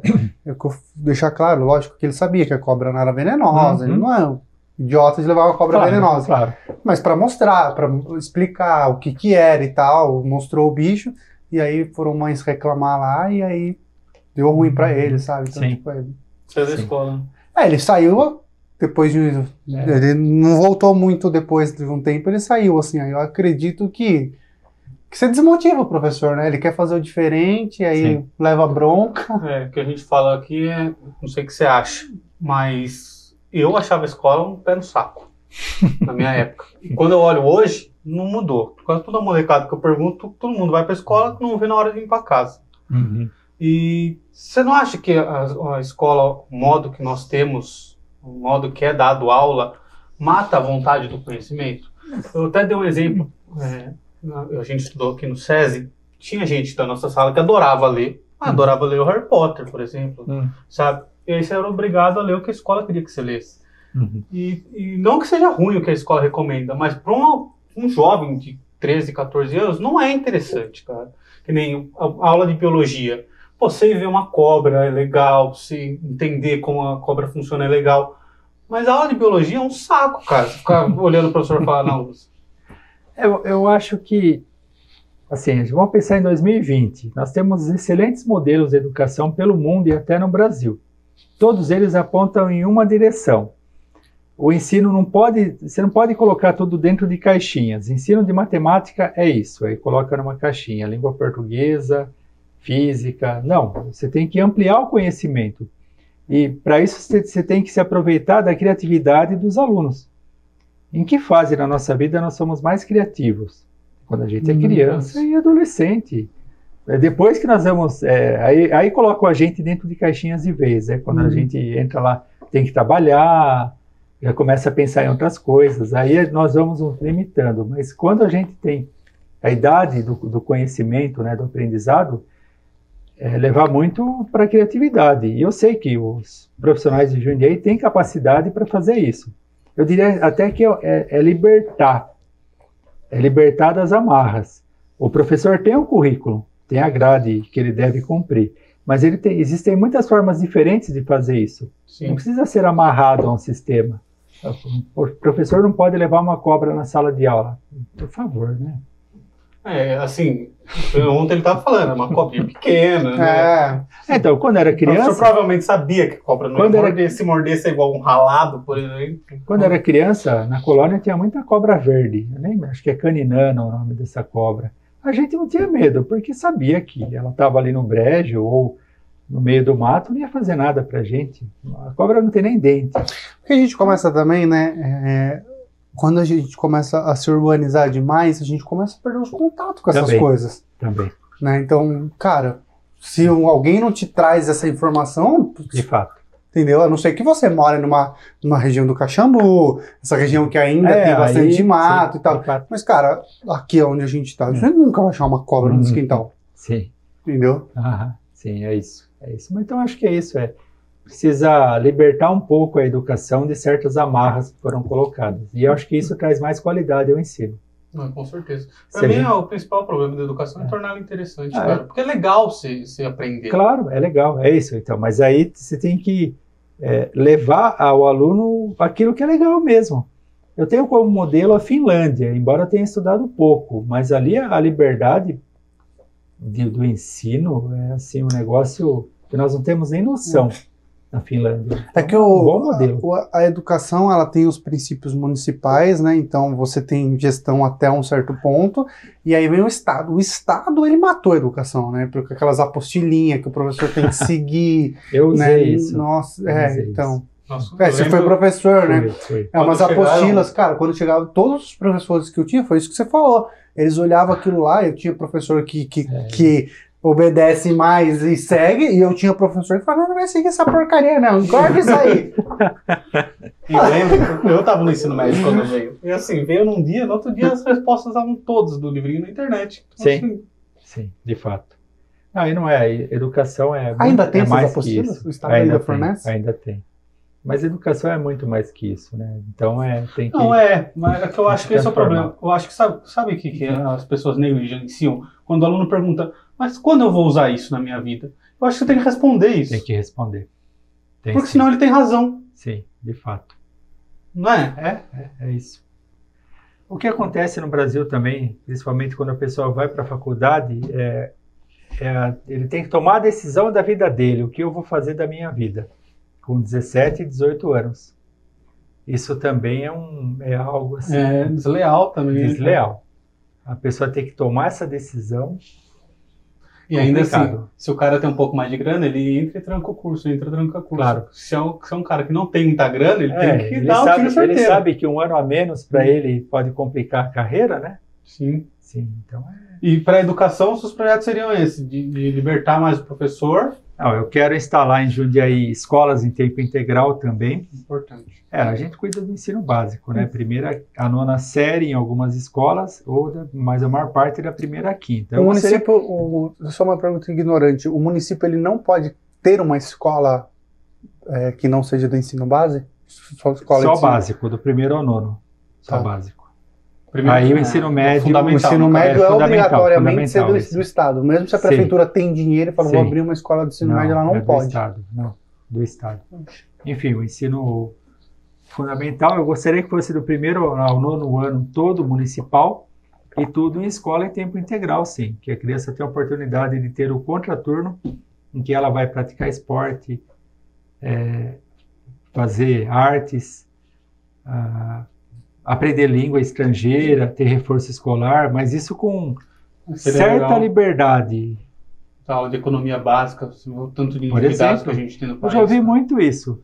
Já ouvi de muita gente. Política, direito isso. constitucional, claro, sim. direito É, consumidor. até Mas seria- assim, eu não sei se não, logo nos primeiros, né? Mas acho que chega Não, uma idade é- que dá. É, ah, pra Não, mas- pensar, assim, é que eu acho muito mais importante você aprender essas coisas do que muitas das matérias que tem hoje. Eu não sei se ainda tem, mas em Várzea tinha. No, no ensino fundamental, coisa de 15 anos atrás, o ex-prefeito Eduardo Tadeu Pereira, ele colocou filosofia no ensino fundamental. Puxa, ensinar filosofia para as crianças? Sim. Só tem no ensino médio. É, ensinar filosofia, não, acho que não tem, né? No ensino médio eu tenho. Ainda É, tem? Ah, que bom, que bom que tem, que Tem. bom. Ah, mas era Só que é aquilo bem também, ruim, né? cara. É, a Nossa. galera falava matéria de pensar, e aí não precisa ser nada, cara. E é um negócio, filosofia é um negócio muito, muito legal. Muito é legal. fascinante, eu gosto e muito. eu tava ajudando minha prima aqui, que ela tava fazendo supletivo. E outra coisa, cara, você mata a vontade de, de, de estudar filosofia, porque é chato, cara. ela, o. Tudo bem, tava fazendo supletivo, a gente tá numa pandemia. Mas assim, é um monte de matéria socada onde não dá para você entender tudo, ela não tem acesso a todos os livros, não Uhum. é fácil de entender mesmo. Você, Uhum. tem, você tem que parar e analisar. Sim, E aí, assim, você, você dá um negócio difícil para alguém fazer, que ele não vai conseguir fazer, e aí você já cria uma, uma rejeição sobre aquilo, sobre um negócio que é legal você, você conhecer. sim. É, e, e essa, essa aula que o Murilo estava falando de educação financeira, educação do direito do consumidor, não fala para ser um negócio tão específico, mas assim, porque daí você começa a formar cidadão. Claro. Porque a gente pega aqui, a gente fala muito isso, né? Ah, vereadores. Aí a gente pega alguns vereadores falando, eu vou legalizar arma, eu vou legalizar maconha, eu vou fazer não sei o que, eu vou construir uma ponte. Aí o vereador não tem poder de fazer isso, só Não. que ele ganha muito voto fazendo isso. Sim, Falando de fato, falando. Entendeu? né? E aí, se você tem uma geração que aprendeu na escola, fala assim, mas esse cara não tem poder de fazer isso, eu aprendi De isso fato, na escola. é, é. Entendeu? Então você começa a criar cidadãos melhores. Uhum. Cidadãos melhores, né? Sim, de fato, é isso mesmo. Eu acredito muito nisso e eu acho que dá, dá para fazer. E fica caro fazer escola integral? Então, de novo, a gente tem que pensar se é, se é gasto ou investimento. Não, eu acho que quando, investimento, acho que quando, quando a gente, quando a gente fala na- nas gerações futuras, você tem que colocar dinheiro como investimento. O orçamento da educação de Jundiaí, ano passado, era pouco mais de 600 bilho- milhões, 600 milhões de reais. Como o orçamento, aliás, desculpa, desse ano, pouco mais de 600 milhões de reais. E do ano que vem é parecido, porque o, o, o projeto de orçamento global do ano que vem é parecido com o desse ano. Então, eu imagino que Vamos manter uma base é- ali. pouco mais de 600 milhões de reais. A questão que fica é, onde eu vou colocar esse dinheiro? Cara, E 600 aí tem- milhões dá pra E fazer muita tem, coisa. Tem assim. muita coisa, tem muita, muita coisa nebulosa nesse orçamento aí. Esse é um outro problema que a gente tem com os vereadores também, cara. Eu vejo vereador que não tem condição de olhar um orçamento e falar se o orçamento é bom ou não é. É, eu já não posso falar nada porque eu sou candidato a Não, prefeito. e, e eu gosto da, da divisão de poderes aí, executivo, legislativo e judiciário, cada um cumprindo seu papel. Não, não pelo papel, mas eu falo pelo, pelo Claro, candidato pelo mesmo. candidato. Tá. Cara, Tá. Tá, entendi. Não, vou- não vou É. falar. Mas o cara não tem condição de olhar um orçamento e falar. Não é qualquer um que tem mesmo. Sim, de fato. O meu forte não são os números, eu confesso. Eu, não, eu, eu nem, eu nem procurei me aprofundar demais nos números, porque eu vejo muito político e candidato a prefeito falando, porque tem 500 milhões aqui, tem 100 mil lá, mas não, não me soa real, não me, não me soa verdadeiro. É. E, e eu admito, não, e eu não preciso saber também. O que eu preciso é do secretário da Educação que saiba o tamanho do orçamento, faça aquilo que eu pedi. Que eu quero escola em tempo integral, quero um ensino mais libertador, mais democrático, um, um ensino que se aproveite das qualidades dos professores que nós temos, dos dirigentes de escola, que eles são muito bons. Meu, meu filho estuda aqui no José Leme do Prado, aqui Uhum. no Esplanada. A minha filha também entrou esse ano, só que aí é já na creche, né? E eu sei a capacidade deles. Só que a gente percebe que eles ficam amarrados. Sim, amarrados cara, ao é, sistema. Do que eu lembro, meus professores, a maioria deles eram pessoas assim, que se desdobravam para. Sim, tinham, na verdade, dois tipos de professores. Os que já tinham desistido e os que estavam tentando ainda. claro. E tinha uns caras que se desdobravam, o cara colocava grana do bolso, ele Sim. levava as coisas da casa dele. Ah, isso está acontecendo agora na pandemia. Então, Está acontecendo. e, e, cara, eu acho que o Estado tem que ajudar essas pessoas. porque Os caras estão dando sangue mesmo, não é todo mundo que faz Sim. isso no trabalho, né? Sim. Então, em Jundiaí, acho que é mais isso, é colocar ali a escola em tempo integral. Eu não vou conseguir colocar em, em todas as escolas, até porque você tem uma quantidade de alunos e uma quantidade de prédios. Não, não tem como fazer a mágica aí, né? Mas lutar por isso durante os quatro anos eu vou fazer. O máximo de escola em tempo integral que eu puder instalar, eu vou instalar. Tem outra questão que vale para a escola e para a creche. O pai, a mãe, o responsável acordam de manhã, tem que ir trabalhar, a criança tem que ir para a creche para que eles possam ir trabalhar. Sim. Mas aí a creche ou a escola estão fechadas, só vai abrir às sete e meia. Não faz sentido, tem que ampliar esse horário. Ela tem que começar antes, Nem que seja só para recolher a só criança. isso, exato. Claro que com cuidado, É, né, lógico, tudo bem né? feito. E mesma coisa horário de saída. O pai, a mãe, o responsável estão trabalhando e terminou o horário da escola. Então não faz, são coisas que não têm cabimento. Vou mudar isso também. Tem que, tem que fazer direito. É só pensar, na, é só pensar na, naquilo, na necessidade das pessoas. Sim. Que aí você percebe essas coisas. É, para nós pode parecer básico, mas vai falar para uma mãe que precisa disso. Ela fala, ainda bem que apareceu um prefeito que pensou nisso. Há quanto é, tempo? É, sim. Né? É, a gente gosta muito de, de, conversar com as pessoas, né? Porque nós fizemos isso aqui, né? Uhum. Cara, a gente tem uma noção de, de, como é a desigualdade social da nossa cidade, que assim, a dificuldade que algumas pessoas têm, Sim. a maioria das pessoas não tem noção, cara. Não Sim. tem noção de que em Jundiaí existem pessoas pobres, existem pessoas claro. que não sabem é. ler, uhum. né? Sim. E isso que você está falando é importante, porque às vezes o cara fala, ah, mas o da horário comercial é X, dá tempo de ir, dá tempo de trabalhar, dá tempo de não sei o quê. Não, cara, não, você não, não conhece todo mundo. Uhum. Sim. Não, muita gente trabalha no comércio que fecha às seis, horário normal, né? É, agora com a pandemia mudou, mas fecha às seis. E a escola vai fechar às cinco e quinze. Mas no meu filho, quando estudava à tarde, ele tinha que, ele tinha que pegar ele na escola até às cinco e quinze. E se eu trabalhasse num comércio? Como ia fazer para pegar? Eu teria um 45 minutos até às 6 horas e mais um tempinho para ter que ir até a escola. É. Aí o que fica dependência pede pra mãe, pede pra pai, pede pra pirueiro, pro vizinho. Pro vizinho. Começa.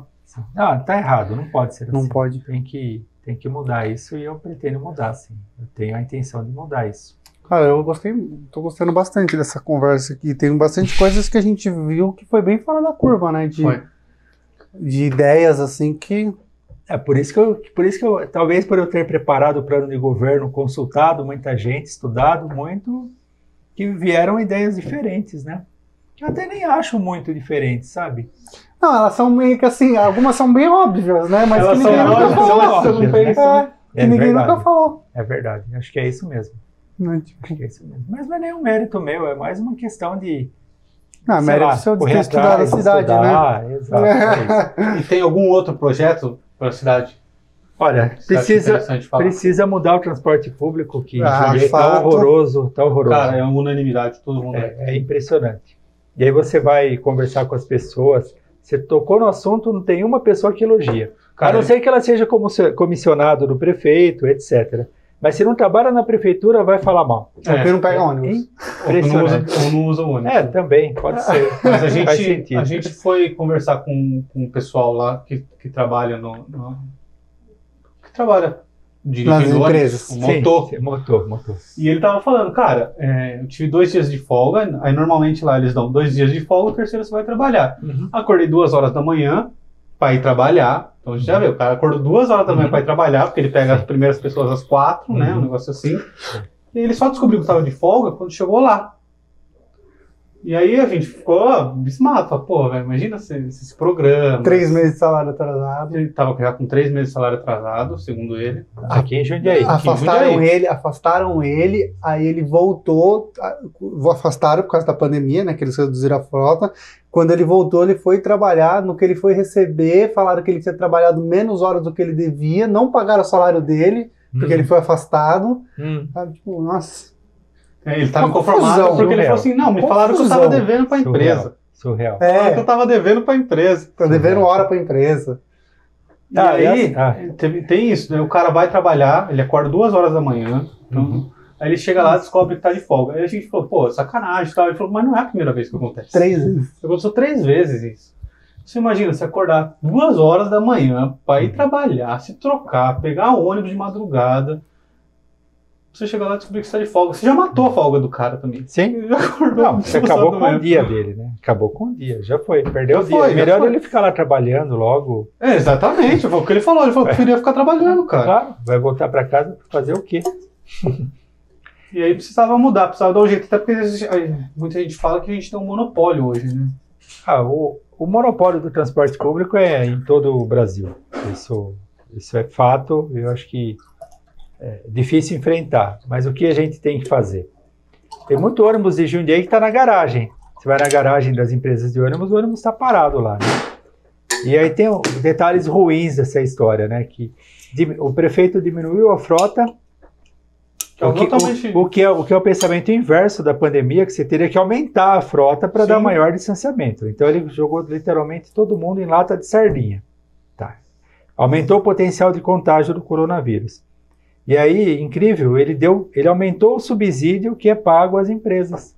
A empresa tem menos custo porque ela o Tá motorista rodando menos, né? Está rodando menos, né? Ou seja, tem menos gasto de material, não gasta gasolina, nada, recebe a mesma coisa da prefeitura, o motorista fica em casa e a prefeitura aumentou o subsídio. Se eu não me engano, eu eu não sou dos números, mas se eu não me engano, 1 milhão e 600 mil reais a mais por mês para as empresas de ônibus durante a pandemia. Olha que absurdo. E esse subsídio não vai, esse subsídio entrou e fica. Esse- e aí a gente esse vê o prefeito não funcionário tem, reclamando, cara. esse- esse prefeito não tem coragem prefeito não tem coragem de pegar esse 1 milhão e 600 mil e falar que não vai dar mais. Já foi, esse aí está perdido. Esse aí já está na mão das empresas. Esse prefeito aí não tem coragem de mudar isso. Então, como mudar? Botar os ônibus na rua, colocar, de novo, colocar inteligência no sistema, criar um aplicativo para que as pessoas interajam com, com o sistema, ou seja, ela vai dizer que ela vai para o ponto de ônibus, que ela mora em tal lugar, tudo isso no aplicativo. O ônibus também saber o sistema, na verdade, né? Enfim, criar de tal forma uma inteligência aí do sistema para que eventualmente linhas tenham que ser cortadas, linhas criadas, de repente algum terminal que não serve para nada, você desativa o terminal. E se tiver que fazer isso, eu vou fazer. Se for melhor, ter que desativar qualquer um dos terminais, porque o sis- não porque eu quero, mas porque o sistema lá de inteligência Ele tá acusa dizendo- que aquilo lá é só um gasto. então acabou, desativa e cria um centro, centro cultural lá, usa espaço para outras coisas. Você acha que seria possível cobrar a tarifa por percurso? Ah, O cara que, é pega o ônibus aqui desce na Vila. Arens, é uma Acho que a longo prazo, Podia pagar sim. menos do cara que pega o ônibus aqui e vai para Então. Eu acho com, que isso com é muito aplicativo, difícil. com É. aplicativo até dá, mas isso pensando em longo prazo, É. ou seja, no Isso é muito aplicativo difícil controlar. você né? deposita um dinheiro ali no aplicativo, sei lá, 100 reais, e aí te custa 20 centavos por quilômetro, por exemplo. Você entrou no ônibus, está sendo debitado um quilômetro 20 centavos, dois quilômetros mais 20. Isso é possível e é básico. Eu conheço gente que faz aplicativo, se eu passar todas essas diretrizes para ele, em duas semanas ele me entrega um aplicativo pronto e barato. Tudo isso é fácil. A questão é como, no primeiro momento, tornar o sistema eficiente. É, aí- é, é, antes de. isso, é porque Antes já, de já é a fase 2. É. Essa é a fase 2 do, do negócio. Concordo. Acho Até que porque é importante levar as pessoas para o ônibus, convencer elas de que é melhor ela usar o ônibus do que ir de carro. Se eu conseguir fazer isso com 10, 15% de quem não usa ônibus, é uma vitória magnífica. você vai desafogar de trânsito. Se, se- Uhum. se você Sim. tivesse um aplicativo, um aplicativo que desse para realmente ver quando o ônibus está vindo e quando não está, eu acho que você já ia ajudar muito. Porque Sim, não de é fato. ruim andar de ônibus, o ruim é ficar esperando ônibus. Claro, sim. Então, a ideia do aplicativo é essa. Eu informo o sistema que eu estou indo para o ponto e eu, eu vejo lá que o ônibus está vindo pelo mapa. Isso aí. Essa tecnologia já existe há tanto tempo e não se usa. É, porque tinha, tem GPS em todos os ônibus, eu imagino. Tem. Ah, e se não tivesse também a gente colocava, porque isso é. É, mas É, tem. Tem. é, tem, Tem porque sim. eles batem o horário que chega em terminal, tudo Sim. é bem rastreável. Sim. É, ciclovia, você pensa? Muito. Então, eu ando de É, bicicleta. eu- por isso que eu perguntei. Eu ando de bicicleta, gosto muito. E engraçado, na pandemia, eu tenho, eu tenho dois amigos que têm loja que trabalham com bicicleta e acessórios. Quem são? Eles, ah, devo falar? Pode falar, pode a gente gosta Não, de não, fortalecer o comércio local aqui. Um deles é a Rainbow Bike. Hum. Rainbow não, é o Tico, né? A antiga Tico. Tico, Ah, Tico, Bicicletaria, né? Tico. É, então, o meu amigo Regis O lá, Regis, ele o falou filho que dele aumen- aumentou demais. Não, é o filho, é o Ninho. é o Ah, filho. não, eu conheço o pai. É. Queria mandar um abraço pro Região, um amigo nosso. aumentou demais assim a a quantidade de venda Sim. de bicicletas e acessórios assim muito ou seja Foi um dos itens mais vendidos na pandemia. a gente tem mais ciclista na rua Aham. então é, aí o prefeito vai falar pô mas isso é um problema problema para ele para mim não é problema por mim todo mundo andava de bicicleta é bom para a saúde é bom para o meio ambiente para tudo e o ciclo Teshima também que me falou a mesma coisa Rua Brasil aqui né? Uhum. Falou a mesma coisa, meu, vendo bicicleta demais durante a pandemia. Então, se você já tinha você já tinha uma demanda de ciclistas e ela aumentou, se já era importante fazer ciclovias, agora essa importância aumentou. É, eu Ah, perguntei justamente por isso, porque Muito, eu ia, né? O número de pessoas que andam de bicicleta. Sim, né? É. sim. Mas eu perguntei por causa disso, porque eu, eu sou do setor de tecnologia, né? E a gente teve muita escassez de produtos de tecnologia. Uhum. Né? Então, produtos Sim. de tecnologia já, notebook, que pessoa de Sim, empresa sim. manda a gente para casa, comprar notebook, compra celular, Uhum. né, webcam, coisas Claro. assim, surreal, né? Então, Claro. a gente teve uma escassez muito grande. Eu fui pesquisar. Bicicleta foi uma das coisas que mais venderam também durante Sim. a pandemia. E, e eu pensei nisso, falei assim, cara, justamente o que você falou, se já era importante agora que você deu um pontapé Claro, nessa nisso, sim. cara, se a prefeitura for esperta, ela tira um monte de carro da rua. Tira. Um Tira. monte de carro. Não, e te- tem que fazer, criar uma rede de ciclovias em Jundiaí, mas não só ciclovias, tem que criar bicicletários também, um lugar que o cara possa estacionar a bicicleta dele ali Sim, com, sim. com segurança.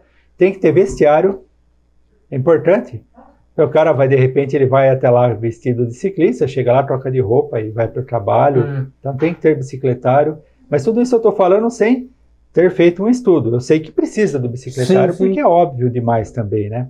Tem que ter, de repente, aluguel de bicicleta, patinete. Cara, até empresa privada, né? Tipo, Sim. se você, se você faz faz a ciclovia, concessão, né? se você faz ciclovia, com certeza o Itaú aparece aí. Porque Ah. você vai na Praia Grande, o Itaú tem É, lá, né? Que você passa sim. o cartãozinho, pega a Sim. bike do Itaú, devolve Sim, no outro. sim. Então, tipo, as empresas, as empresas privadas, elas já têm interesse em fazer Claro, isso. Em São claro. Paulo, você pega a bike do Itaú, um monte de coisa. Sim. E, e tem um circuito de ciclovias, de novo eu vou usar o termo, muito óbvio, que a gente tem a Avenida 14 de Dezembro, por ela você chega até Aldir Campos Sais, aí você pega José do Patrocínio, sobe o viaduto da Duratex, que é a única subida que tem, ou descida, e aí você cai na Frederico Zanã. Hum. Continua plano. Aí você vai até 9 de julho, continua plano. Eu tenho a intenção de ampliar a Frederico Zanã até ali é o vetor oeste mais um trecho de ciclovia, e você tem a ferroviários, dá para interligar Cara, tudo você isso. fez um, tudo uma isso, volta na exato. cidade, cara. Sim, e tudo quase linha reta. Sim. Seria interessante. Não, mas dá, dá para fazer muito mais. Acho que tem, um, tem que ser um circuito bem maior de ciclovia para convencer as pessoas a andar de bicicleta mesmo. Sim. Tudo, claro, tudo coisa de primeiro mundo. Tem que ser bem sinalizado, tem que ser bem cuidado, tem que ter muita educação no trânsito também. Precisa. Precisa. Isso. E a não é vai- multa, eu não estou falando de multa, porque eu acho que, que multa de trânsito é a coisa mais, é, assim, ultrapassada que tem. Eu acho que você tem que conscientizar. Se conscientizou, você está resolvendo muito o problema. É uma questão de educação mesmo. Sim. Só, cara, é- é- é- esse negócio de bicicleta é bom, bom para tudo, né? Porque você, Claro. além de desafogar o trânsito, você vai ter pessoas que vão se exercitar e você É. gasta menos na saúde, É, sim. consequentemente, Menos poluição, menos poluição, menos espaço problema. ocupado, né? Pô, você está andando de carro, uma pessoa num carro, né, que ocupa lá um espaço de, de alguns metros quadrados, a bicicleta é aquilo ali pequenininho, né? É, eu fiz um, eu apresentei um seminário na faculdade já faz tempo, que era um estudo que quase 90% dos carros tinham uma pessoa só. Sim. Não, você está em São Paulo, por exemplo, eu quando vou para São Paulo, você olha para um carro, uma pessoa, uma pessoa, meu. Pô, cabe É que- cinco ali, né? É que infelizmente o Brasil teve um período aí de- das décadas de 70, 80, 90, e aí criou um hábito, né, de que todo mundo tem que ter carro. O que é, um, é fantasioso isso, porque não tem espaço para tanto carro. Não, não. Então, acho que são duas coisas: né? investir muito em ônibus para trans- transformar o transporte público em algo de qualidade, eficiente, que todo mundo goste. As pessoas precisam gostar de, de, de ir no ônibus e não ter a obrigação. Aí eu tomo ônibus porque eu vou trabalhar. Não, de repente, se você coloca um sistema bom, ah, eu preciso, eu quero ir no parque da cidade. Pô, dá para ir de ônibus. É, porque o ruim não é andar de ônibus, o Não, ruim é não, esperando o ônibus. É claro, é isso. E é mais barato que o carro. É. O ônibus é, mais barato que o carro. Então, que tem a Uber agora, se você vai comparando hoje o preço do Uber com o preço do ônibus, se você tiver em dois, três é mais barato. Claro, o Uber é mais barato. Exato. Mas eu não quero tirar o Uber do, do sistema, não, nem a 99. Eu acho que tudo faz parte do, do contexto aí. Eu acho que a cidade que tenta barrar, que foi o caso de Jundiaí, é a cidade que ela tá fardada a segurar as tecnologias. Fadada. Fadada. É, E, assegurar as tecnologias. É, é, isso e pra mesmo. mim isso aí é. Sim. Não dá. Não, não dá, velho. Você não consegue brigar com isso. É, é Claro. muito mais forte do que qualquer. Uhum, de fato. Não, tem que vir e é bem-vinda. A gente só tem que é, fazer de tal forma que nem o taxista se sinta prejudicado e nem o Uber se sinta prejudicado. Então, se tiver que reduzir taxa do taxista porque ele está se sentindo prejudicado, reduz. É, eu também Qual o acho que problema? isso aí, se a locadora tem, né, se a locadora fosse ficar Né? irritada com, Uhum, com a Netflix, que a locadora acabou Pois antes, é, mas vamos pois dizer é. que acabou É. por causa da pirataria. claro. Mas, cara, Claro. são a própria pirataria é um sintoma, né, cara? É, Não, a pirataria é o seguinte. o streamer veio para acabar com a TV aberta. Aberta. Né? Se não, se não acabar agora, é. acaba daqui a pouco. E aliás, a TV aberta percebeu e já está dando um jeito de entrar, né? No, no Sim, e, sim. a, e a geração muda muito rápido. Muito. Sim, Né, cara? muda, muda. Tava Hum. falando, né? A questão de ser vegetariano e tal. Eu, eu É. não conhecia ninguém que era vegetariano. Agora a gente acaba conhecendo alguns amigos, mas. Que se tornaram, com o decorrer dos anos, assim, amigos da nossa idade, hum, na, na nossa, porque a gente sempre pergunta, na sua sala de aula, quando você estava no ensino médio, quantos vegetarianos tinha? Eu não me lembro de ter feito essa pergunta para os alunos. Eu já fui vegetariano. Mas era um um número período muito pequeno. Sim, se tivesse se alguém tivesse na alguém, minha sim. sala, nenhum. Nem Sim. se falava disso. Claro, claro. Hoje você pega meu Sim. cunhado, tem 18 anos, uma galera já é, Sim, sabe? Tipo, vegetarianos e veganos, também, que é Veganos, mais sim. radical ainda. então, tipo assim, tem um... E aí a galera não assiste mais TV, hum, que era o que me É. fez pensar nisso, né? Ninguém mais assiste TV. Sim, Tudo no. YouTube ou Netflix. sim, ou... sim, é, de fato. Enfim, a gente tem que acompanhar o, o desenvolvimento tecnológico. No fundo, tudo está relacionado à tecnologia, né? O Uber é um aplicativo que você tem um carro, instala ele e começa a ganhar dinheiro. É, Você gera emprego, você ajuda quem tá precisando de É. ir num lugar também. É, é um negócio tão Eu acho que tem, básico. eu acho assim, né? Eu acho que a tecnologia ela veio para somar. Eu sou da, da área de tecnologia, eu su- super apoio. Só que eu acho que a gente tem que tomar muito cuidado com que essas tecnologias podem se transformar. Todo né? mundo fala isso. É, porque, por exemplo, para mim o iFood é a escravidão em forma de aplicativo. O motorista do iFood ele não ganha um dinheiro digno. Não, não. Trabalha não pra caramba Não ganha, de fato. e não ganha, cara. Mas isso, o, o tempo regula essas coisas também. Assim viu? a gente o tempo espera, é, né? Regula.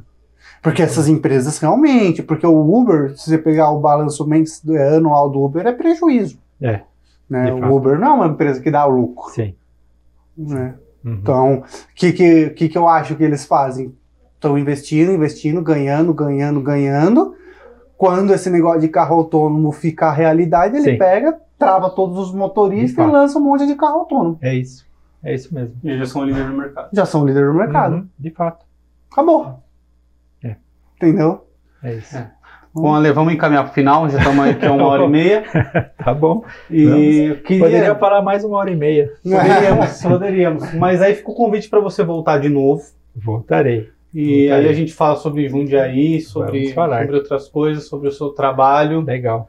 Que é muito Se voltar prefeito ainda, vai ser mais legal ainda. Volto. Mas tem que voltar. Se ganhar a eleição, Volto. tem que voltar. Volto, volto sim. Volto E sim. eu queria que você, agora o tempo é seu, se quiser falar mais de algum, de algum projeto seu, já pra gente encaminhar pro final, se quiser já falar seu número, Legal. fazer sua propaganda aí, Tá bom, Murilo. Vamos fica à lá. vontade, o tempo é seu. Não, é assim, eu acho que Jundiaí já perdeu muito tempo nos últimos anos aí, prefeitos sem coragem, fazendo o básico, com muito medo, preocupados demais com orçamento A, com orçamento B, enfim, Jundiaí está tá num marasmo que foi agravado pela pandemia. Então acho que chegou a hora de ter um prefeito que arregasse as mangas e trabalhe, vá para cima. Eu gosto muito do termo vai, tem que ir para cima, tem que enfrentar.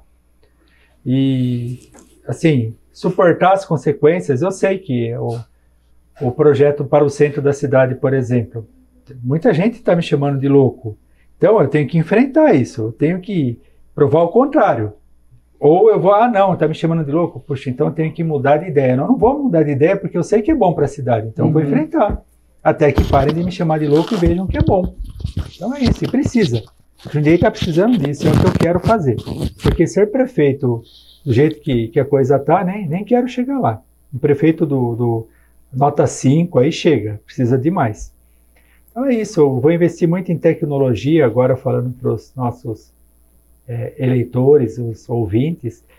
Investir, investir muito em tecnologia, acho importante, Jundiaí está ficando para trás nesse sentido. Aplicativos são baratos e eficientes. E Jundiaí tem a Sijum, a companhia de informática. Então é se utilizar muito disso também. Tecnologia onde for possível. E espero que tenha convencido a você que está me ouvindo até agora de que de fato eu vou ser um bom prefeito. Sei que vou ser, terei dificuldades. Quero ter a melhor equipe técnica possível, até porque não estou com o rabo preso com ninguém, nem amarrado a ninguém. São poucas pessoas participando da minha campanha e eu pretendo levar isso até o fim, justamente para poder ter liberdade de escolha quando chegar lá. Estou preparado e estudei bastante. É isso. Muito obrigado, Murilo. Muito eu obrigado, agradeço, Fabrício. Você por ter vindo, sempre foi muito gentil comigo. Teve uma ligação, liga pro cara, tem. Ah, tem que atender, tem que atender. Ah, tem, a maioria não atende. Ah, tá só bom. atende que conhece. Paciência. Não, só um abre aspas antes de encerrar. O meu número de celular está no meu material. Ah, é? Você Sim. disponibilizou? Disponibilizei, ó. 983710110. Captou? 98371. Ah, coloquem nos créditos, por favor. É Vou legal. na descrição. Tá? Ó, grande abraço a todos e fiquem com Deus. Bom, tem Legal. algum outro recado? Não, acho que tá tranquilo. É, eu queria agradecer de novo aos nossos patrocinadores, a The Seven Woman. Entrem no Instagram dela, é muito legal, cara. Falando sério, vocês vão gostar. Entrem também no site www.ecpinturas.com.br. Faça seu orçamento gratuito, pinturas residenciais, comerciais. E também entrem no site www.bebidasparatodos.com.br. Usem nosso cupom, tem 5% de desconto em todo o site. Os caras têm cervejas artesanais de todo tipo lá. Olha essa aqui que legal, cara do suco. Charada brasileira. Charada brasileira. E essa daqui é da Unicorn. Da unicórnio. Uma light lager. Muito boas essas cervejas. E vamos fortalecer o comércio local. Todos os nossos patrocinadores, nossos apoiadores aqui são de Jundiaí.